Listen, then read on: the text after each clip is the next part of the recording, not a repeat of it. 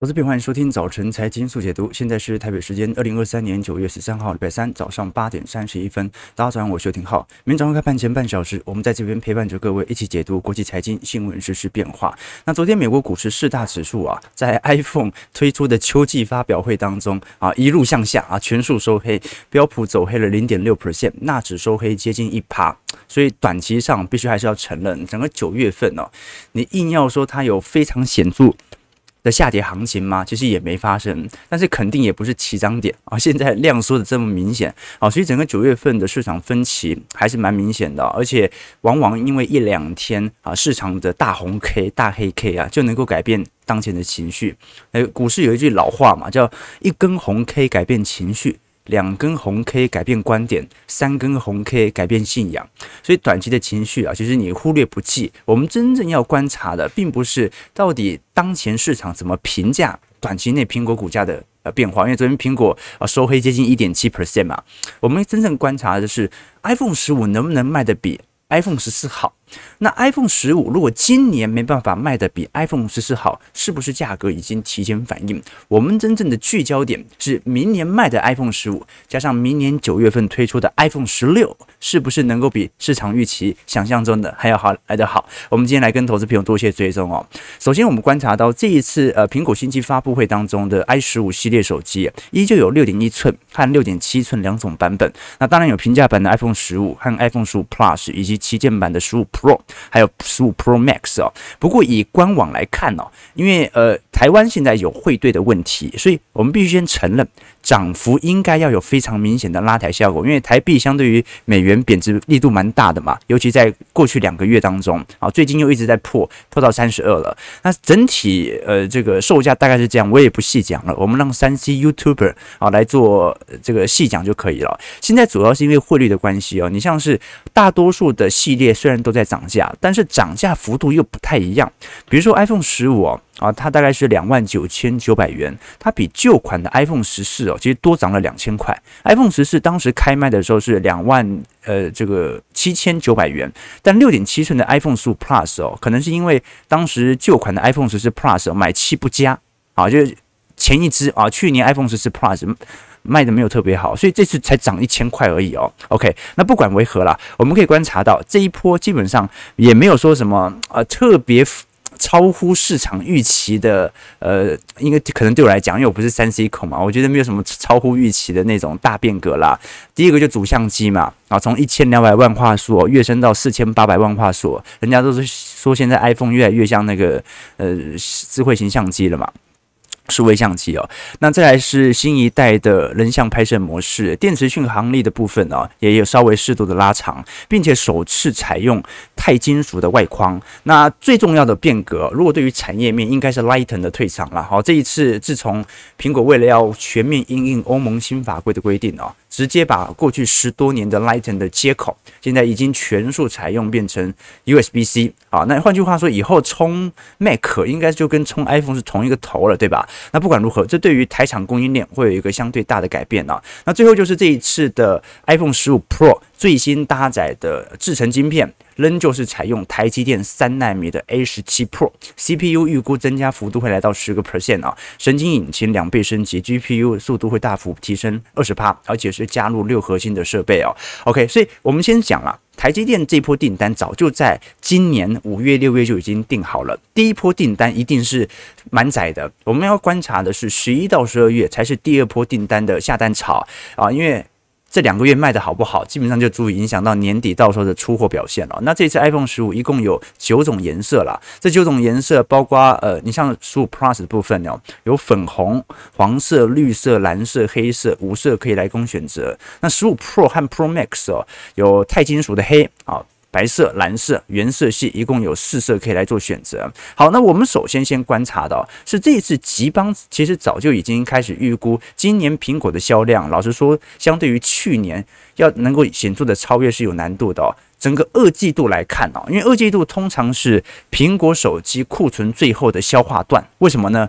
朋友们要知道，因为三季度要推新机呀。二季度你真的要用力的把库存给消耗完，这个时候下单量通常是急缩的啊。为什么？因为你要下下一只手机了嘛。所以我们可以观察到，在二季度的部部分呢、啊，苹果手机的出货量啊还是下滑了两个 percent 啊。但是怎么样？它还是好过于三星，三星下滑幅度是高达十五个 percent 啊。事实上，我们可以观察到啊，在整体全球市占率当中，神送的确从总体出货量来看还是最高的。好，大概在。呃，二零二三年的二季度左右有二十趴左右的市占，但是呢，你可以观察到去年的二季度，Samsung 是有二十一点九 percent 的市占，等于掉了一点九趴。反而苹果，即便我们都很清楚，整个二零二三年全球智慧型手机其实表现的不是特别好啊，它的市占率还是从十五点八 percent 上行到十七趴。那其他的陆系手机，你像是小米或者 OPPO，好，那基本上表现幅度也没有多亮丽啦。但是至少 OPPO 增长了一点点，陆系手机感觉是有一点比较。此消彼长的感觉。那总归来说，目前来看，整体苹果因为 iPhone 仍然是苹果手呃苹果现在最大的收入来源，它的销售额大概是占四十八点五 percent 哦。那这一次当然啦，你看到 Apple Watch 和 AirPod 在过去两年的营收占比服务不断的加大，但是市场上很关注的一点，其实是来自于纯服务部门，也就是我们讲的 App Store。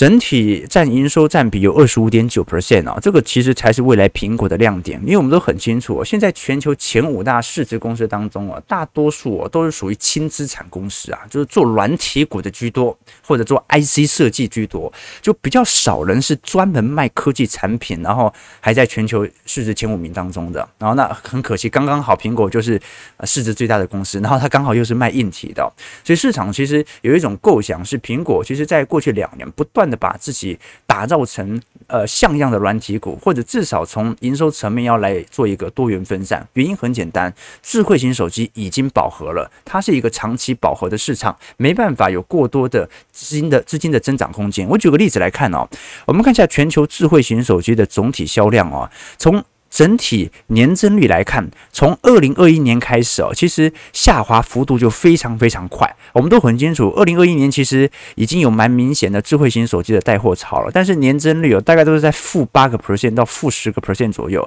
那当然最低点哦，大概是在二零。二二年第四季到二零二三年一季度左右，但是今年三四季度能不能完全复苏，这是不一定的。我们顶多就是说衰退幅度减缓而已。那中国智慧型手机出货量，当然啦，预估也有可能随着全球的景气复苏，在今年第四季左右开始陆续进入到上行格局。可是我们也讲了，全球智慧型手机的出货量，你看一七年、一八年，当时每年的出货量都在大大概在十五亿只左右，是非常高的出货量哦。可是你看一下二零二一年。出货只剩下十四亿只，二零二零年可以姑姑且不论啊，那根本被关在家里面没没办法买手机嘛。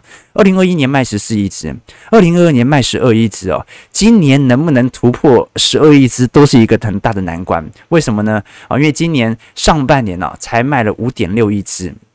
所以很有可能今年也就卖十亿一十亿一只左右而已哦。那换句话说，你可以观察到，二零年、二一年、二二年、二三年，几乎都可以肯定，全球智慧型手机的出货量都比一七年、一八年、一九年还要来得低。哎，你说股市都已经涨这么多了，景气不是大好吗？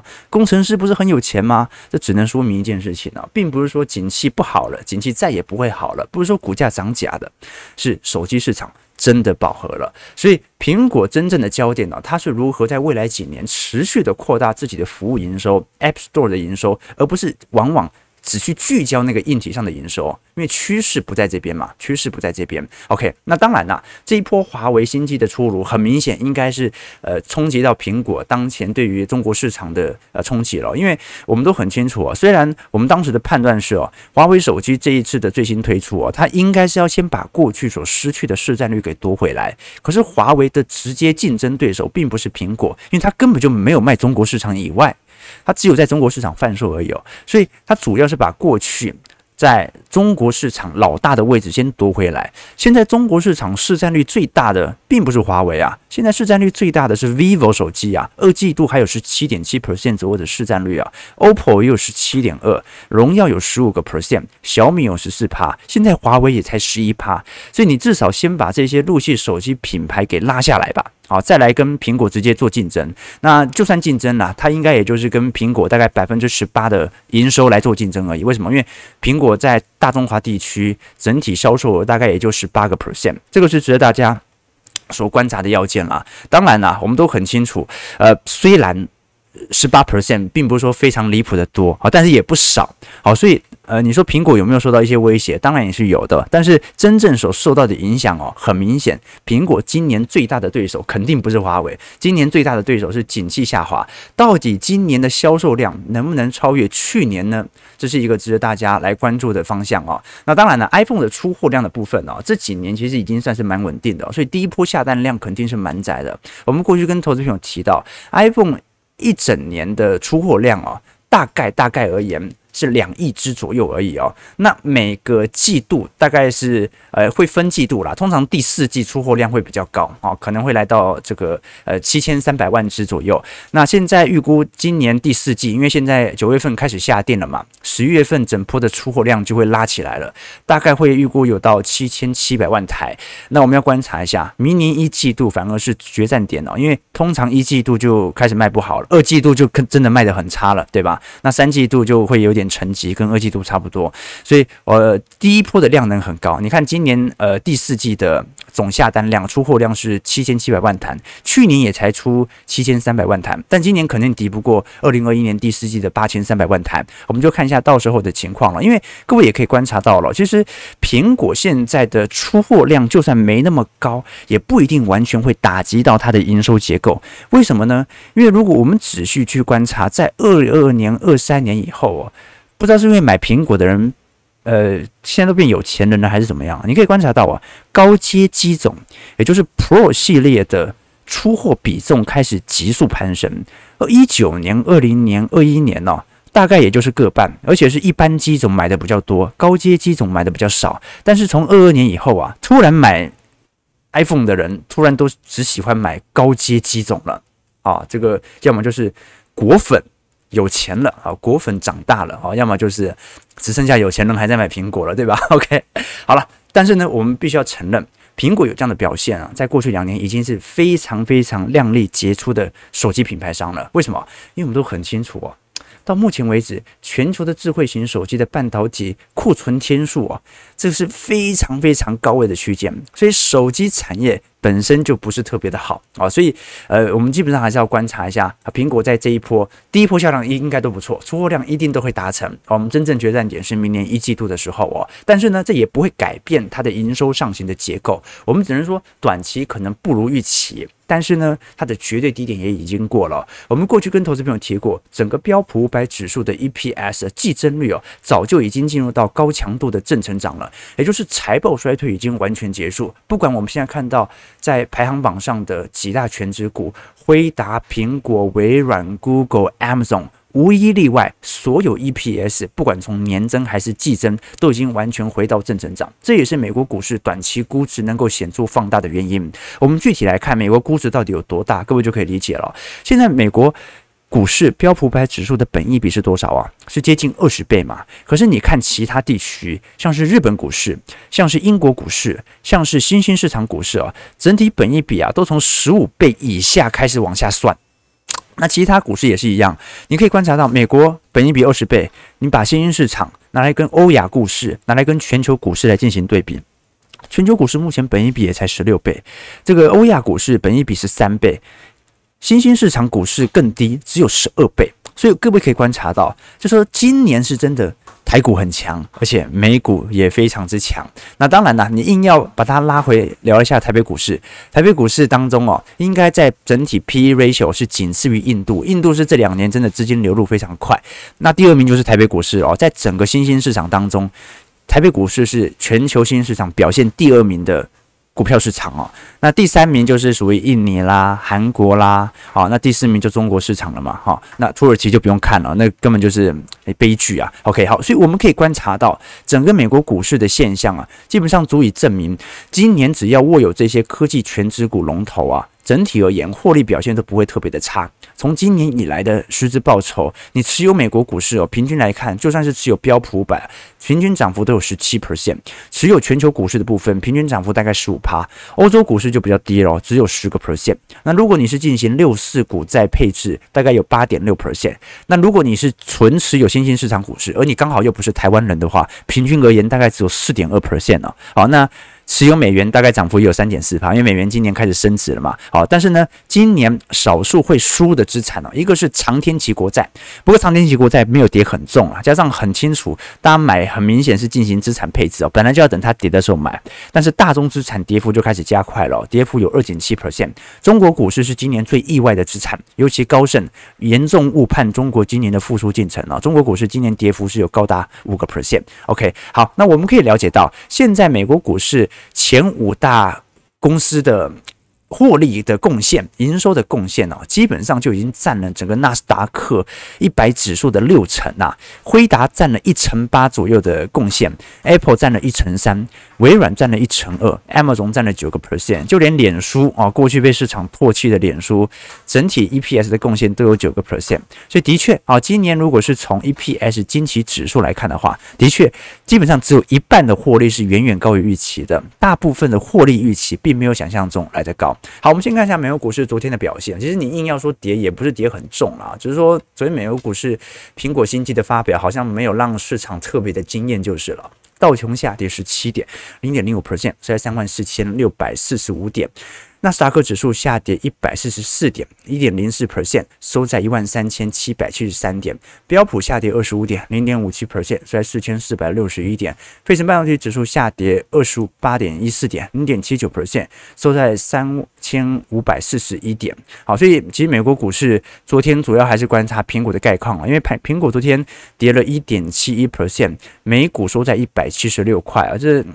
其实这一阵子的回调是真的蛮大，但因为前阵子也涨很多了，哦，那主要还是要观察一下这一次，不管是换成 Type C 的旗舰新机 i 十五，还有像是 Apple Watch Nine、Apple Watch，呃呃相关产品的新品推出，都值得大家来多做一些留意的。我个人认为，呃，其实你只要看 iPhone 和服务营收就好了，那服务营收很稳定啊，就是 iPhone 每个季每个季度都会受到市场惯性的影响嘛，好，但是呃几乎。那 App Store 的营收我是每个季度都在创高的啊，所以有一天当苹果真的成为软体股之后啊，它真的就非常非常稳定了，因为它完全就不受到智慧型手机市场饱和的这种前置前置了嘛，对吧？OK 啊，好，本来我以为会有那个贴什么。新的新品推出，不过那个通常是整体那个年会财报发表会的时候才会提到，所以小编才传给我很多张图片哦，说人家在揣测苹果有可能所推出的新品，我还信了，我还信了，想一想我怎么这么弱智哦？他传了几张照片啊，你像是呃这台是 Apple Time Machine 啊，啊这个苹果的时空机器，然后售价三万五千五百九十九块，然后什么？苹果橘子 Apple Orange，然后售价三十九块啦，哦 Apple Chair 啊，哦 Apple Ship 啊，什么 Apple Car 啊，对啊，苹果电动车好像应该是完全延后了吧？现在连这一次 Vision Pro 的进度都还没有做显著的透透露，对吧？好，包括 Apple eMoto 啦，好 Apple Jetpack 啊，这是什么？这个充气的啊啊 Teleport，这是什么时空电梯哦？而是我们可以了解到啦，就是苹果这一波，其实 i 十五的推出哦。不让市场上有太多的想象空间，这是可以理解，因为它的震撼力远远不足 Vision Pro 嘛，包括它的售价，其实调整幅度，它就反映汇价而已，其实售价也没有很明显提高哦，它跟去年卖的售价其实差不多，所以台币看起来贵，只是因为台币贬值而已。OK OK，好了，呃，不管如何啦，苹果股价到目前为止哦，至少还算是蛮坚挺的，它只是做一个适度的均值回归啦。我们投资哦，呃，通常发生于。周期的极端情况，比如说市场极度悲观的时候啊，投资人大部分只会觉得更坏啊，就投入股市，然后就觉得这是这辈子最后悔的决定。但当市场极度乐观的时候啊，你又不相信呃明天会更好啊，然后呃或者说你你可能极度乐观，你就觉得明天会更好，然后这个时候外在条件走向极端，你就开始追高了。所以哦，其实大部分股市并不是处在极端乐观或者极端悲观的境界啊，大部分股市其实就处在半信半疑中成长了。啊，你看现在的整个美国股市九月份的行情跟台北股市也感觉很明显呐，有人在玩股票吗？根本就没人在玩股票啊！有人很认真的想要听财经分析吗？可能有，但是呢，每个人都是抱持着，嗯，跌下来我就买，跌下来我就买，哎，还跌不够啊。那 有些人，有些人，涨上去我就空，涨上去我就空，这个就是现在市场上的氛围，然后必须承认啊。但是呢，我们作为资产配置者啊，基本上就是年轻的时候尽量的累积自己的本业收入啊，找寻到对的周期时间点，不断的历练周期的演进啊。那到老的时候，资产配置啊，你的变动幅度就可以稍微降下来。这个时候，整体不管是现金流而言啊，我们过去跟投资朋友提过嘛。年轻的时候，你会在乎的是相对报酬。一档股票没有赚个三成四成，那还叫投资吗？为什么要这样讲？因为只有十万块本金，那当然要给你很高的报酬才可以赚回来嘛。啊，但当你到一定资产程度之后，呃，五百万、一千万、两千万、一个亿，那跌五趴都痛死。好，所以呃，中曾国藩有一句名言嘛：少年经不得顺境，中年经不得闲境，老年经不得逆境。啊，在年轻的时候延迟满足哦，对于人生是有很大帮助的。应该是尽量存钱，累积自己的本业收入，然后用周期投资来体会整个市场周期的变化。中年是一个人的黄金时期哦，许多人已经习惯舒适在生活圈，那这个时候你应该要更大探索新的可能性。那老年人呢，就要自私一点，要爱自己一点，对自己和家人啊会比较有利益啊。你不要再去挑战太多啊，经不得逆境嘛。OK，投资也是一样，你要有一个中长期的思维。好，八点五十二分，我们继续往下看哦。老实说，呃，我们刚才有提到说，市场的焦点的确放了部分焦点在最近啊，辉达的实体营收的收入，苹果的新机发表，但是我们都很清楚哦，真正影响本周重点的。是今天晚上的八月份消费者物价指数，这个是大家可能短期内没有意识到的。八月份应该会上万啊，应该会上万。为什么？因为七月份原原油价格到八月份涨太多了，涨太多了。这一次我们看到哦，巴克兰和美银的预计是在八月份的 CPI 环比会增长零点六 percent。我们都很清楚哦。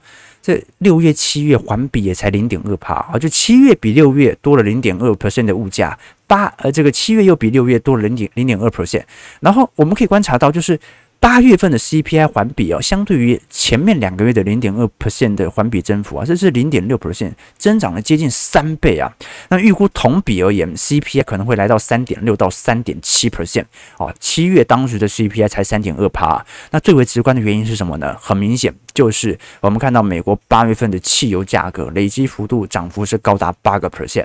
过去我们看到今年从元月份到今年中旬六月、七月啊，基本上二零二三年的汽油价格都低于二零二二年的水准，所以它有非常明显对于通膨的抑制力度。可是我们已经讲过了，整条时间线在八月份已经开始反转了，在九月份汽油价格都已经完全高于去年的水平了，所以等于是说汽油价格对于通膨的拉抬作用已经开始涌现了。那我们要观察的事情是什么？就是说。如果油价只是短期的波动，我们还可以勉强啊把眼睛盖住。好了，那油价不小心涨上来了，下个月搞不好就下去了，那通膨就跟着下去了啊。所以重点在于，如果通膨飙高，我还可以理解，因为汽油价格是真的涨很多。但是如果核心通膨没有下来，那压力就大了。那市场预估核心通膨是有机会下来的，从原本的四点七 percent 下滑到四点五到四点三趴。但是如果核心通膨下滑幅度不够快的话，那就说明完蛋了。现在不只是服务部门、啊，连汽油价格都在上涨，压力就大了。加上我们都很清楚哦，明天，明天美国汽车工人协会 UAW 正式罢工，哇，那有二十万人呐、呃，罢工，而且要求加薪幅度是高达接近四成，压力就很大了。哎，你说不对啊？那真的市场上啊，这个通膨这么严重，那一定会大幅压缩到企业界的获利啊。为什么第三季的 GDP 我们可以观察到，亚特兰大联准会仍然给予五点六 percent 左右季度的季增幅哦？首先，并不是。呃，所有人都认为是五点六 percent，只是说亚特兰大联总会过去估得最准，所以通常我们把它视为一个指标。其他联总会有些人还认为表现幅度可能没有这么亮丽哦。我们真正要观察的要件反而是三季度过去，我们已经提到了这一轮三季度的消费啊，有一些额外的消费性因子掺杂在其中，其中一个是芭比和奥本海默所引起美国票房界的大幅拉高，然后这使得美国消费力啊。增加了零点一 percent，啊这有点意外。那另外一个就是泰勒斯和碧昂斯的演唱会哦，预估是为美国的 GDP 增长了零点八 percent。啊，你觉得怎么可能？真的就这么多，真的就这么多。到时候报告出来之后，大家就可以理解了。所以今年是一定不发生衰退的。我们看到高盛已经把美国经济衰退的几率哦，已经下调到仅仅只有十五个 percent。好，那为什么这一轮下调幅度这么快呢？好，并不是说不衰退，是说今年基本上。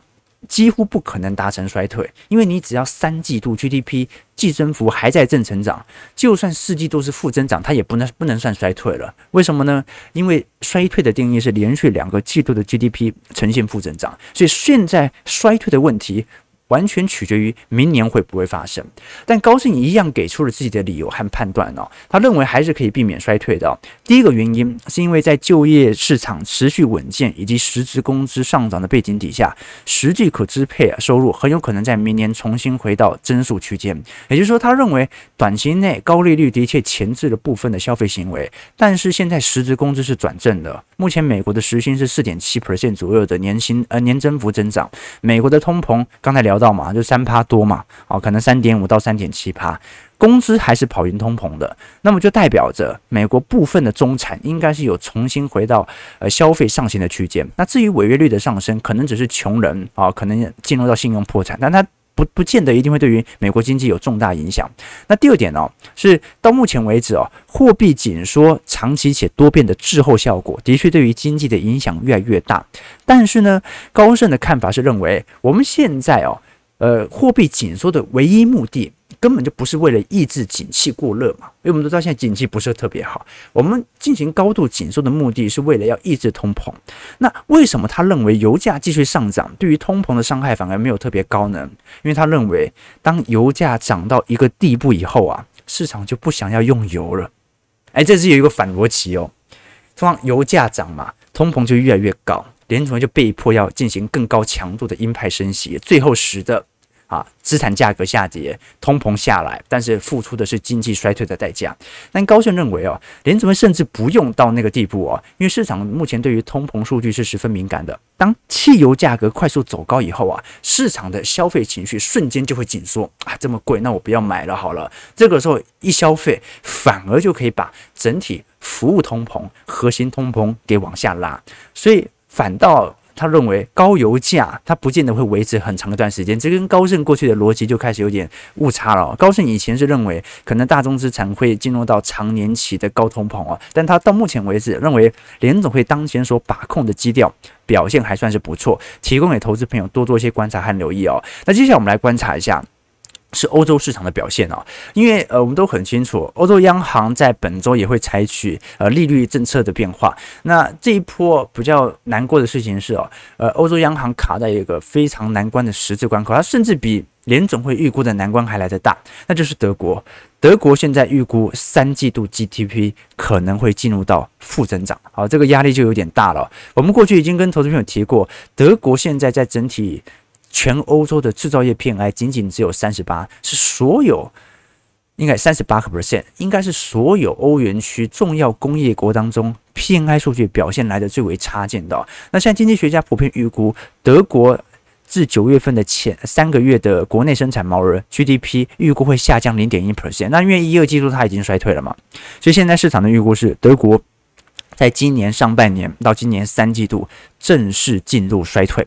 那另外一方面呢，呃，德国目前所面临的电价的进口压力又非常大。我们都很清楚，呃，经济已经不好了，照来讲，那就要开始做一些刺激了嘛。你可能欧洲央行就要被迫做一些适度的停止升息或者宽松的讯号。但我们又很清楚，目前德国内部通膨仍然居高不下。今年四月份中旬啊，德国已经完全彻底停止了境内最后三家核电厂的运营。那根据德国统计局的表述啊，德国现在在八月份啊，购买了创历史纪录的六千五百零五啊千兆瓦的电力哦，它的进口电力哦。是所有历史上的表现来的最多的。那其实今年的极端气候啊，甚至没有比呃前两年来的严重。前两年大家应该还记得哦，那欧洲每天都热浪死人呐，哦，这个快热死了。但今年暑假其实整个欧洲的天气哦，它的冲击不如前两年来的大。但是欧洲的电力需求仍然十分庞大啊，这些很有趣。有的经济不好，那电力需求很庞大啊，所以必须不断的进行进口啊。那很有可能其实它的实质的用电量没有这么大。好，但是。能源价格很贵，所以看起来进口额就非常大。所以德国政府是大量的从法国以及其他欧洲欧元区啊进行大量的呃这个不管是我们看到的化石燃料啦、水力发电啦、核能啊、可再生能源。所以你可以观察到啊，这个一个 一个绿能大国。现在到处跟人家买这个核能哦，或者是煤炭能源，对不对哦？压力有点大。反而法国最近核能的出口额是有显著上行的。好了，所以我们要观察一下啦，就说从美国的联总会的升息幅度来看，至少它升息升到现在，你把钱放到银行，它是能够跑赢通膨的。美国现在基准利率是五点五 percent 嘛，通膨是三点七 percent 最多。那德国的部分呢？德国部分现在实质薪资哦，才刚刚转正，照理来讲还没有完全停止升息的理由。我们可以观察到哦，实质薪资就是把名目薪资去减去通膨，如果在于负值，就代表的他薪资虽然在涨，但是完全没有跑赢通膨，所以购买力在减弱。那他好不容易才在七月份转正零点一 percent，这个时候欧洲央行要因为帮助德国经济软着陆，所以被迫停止升息，甚至降息吗？难度也有一点高，我们可以观察到了，在整个欧元区各国展望当中，整个二零二三年增长哦，最重要的工业国国德国是少数在欧元区当中表现最为差劲的，预估今年年增幅可能是衰退零点四 percent 哦，西班牙都还有二点二趴，法国有一个 percent，意大利、荷兰分呃分别有零点九和零点五 percent 的增长，平均而言大概有零点八 percent，好，所以我们要观察一下本周。美国的 CPI 是一个数据啊，欧洲央行利率决策会议到底是鹰派升息，还是暂时鸽派的停止，值得大家来多做些留意和观察了。好，我们直接来跟大家观察一下台北股市的表现吧。其实昨天美国股市振幅不大，呃，加权指数上涨三十点，今天量能，我靠，连两千亿都没到啊，这一千九百亿是到一万六千六百零二点。好了，那昨天外资。动作也不大，而且台币又贬回去，贬到三十二了嘛。央行稳会也稳得很累的啦，这每天都留一根上影线，不如一次把它打回来，好让它慢慢贬，对吧？然后呃，外资的部分啊，昨天是小买了一点点，买不到一百亿哦。小台的部分到目前还是一个偏多格局啦，啊，所以股市可能还是有一定的回调空间，但现在也感觉好像跌不太下去，好，这个量能缩成这样，这个做空和做多的人。啊，现在都好像都不在市场上了，对吧？OK，真的啊，自习量，自习量，OK，OK，、好了，呃，开车是特色，财经频道竞争，浩哥 莫忘初衷，OK。好了，九点零三分了。我们今天因为要稍微梳理一下这个 iPhone 的实况，会聊比较多在产品的部分哦。可是各位也很清楚，现在的聚焦点哦，可能跟我们当前所关注短期的题材都没有太大相关。真实的聚焦点应该是今天晚上通膨数据出来之后，联总会采取的一系列变化，那个才是影响到今年从现在九月份一路到年底的主要政策变因。听完投资朋友多多些参考和留意。如果喜欢我们节目，记得帮我们订阅、按赞、加分享。我们就明天早上八点半。早晨财经速解读再相见，祝各位投资朋友开盘顺利，操盘愉快。